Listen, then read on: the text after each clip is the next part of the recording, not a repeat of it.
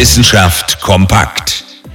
Sie haben genug von Videocalls und Online-Meetings? Nach über zwei Jahren Pandemie mehr als verständlich.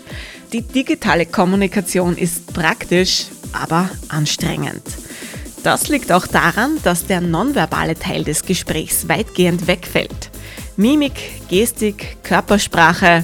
Beim Sprechen setzen wir normalerweise unseren ganzen Körper ein. Im Video gehen diese wichtigen Details aber oft unter. Der Londoner Psychologe Paul Hills möchte das ändern. Er hat eine Reihe von Gesten entwickelt, die das Kommunizieren 2.0 einfacher machen sollen. Zum Beispiel Daumen nach oben oder Hand aufs Herz.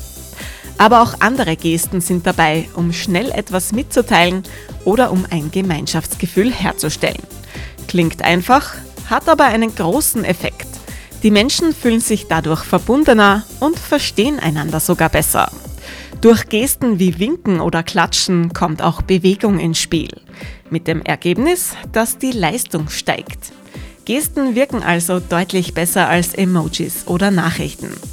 In diesem Sinne, trauen Sie sich ruhig, gestikulieren Sie wild vor dem Laptop. Es lohnt sich.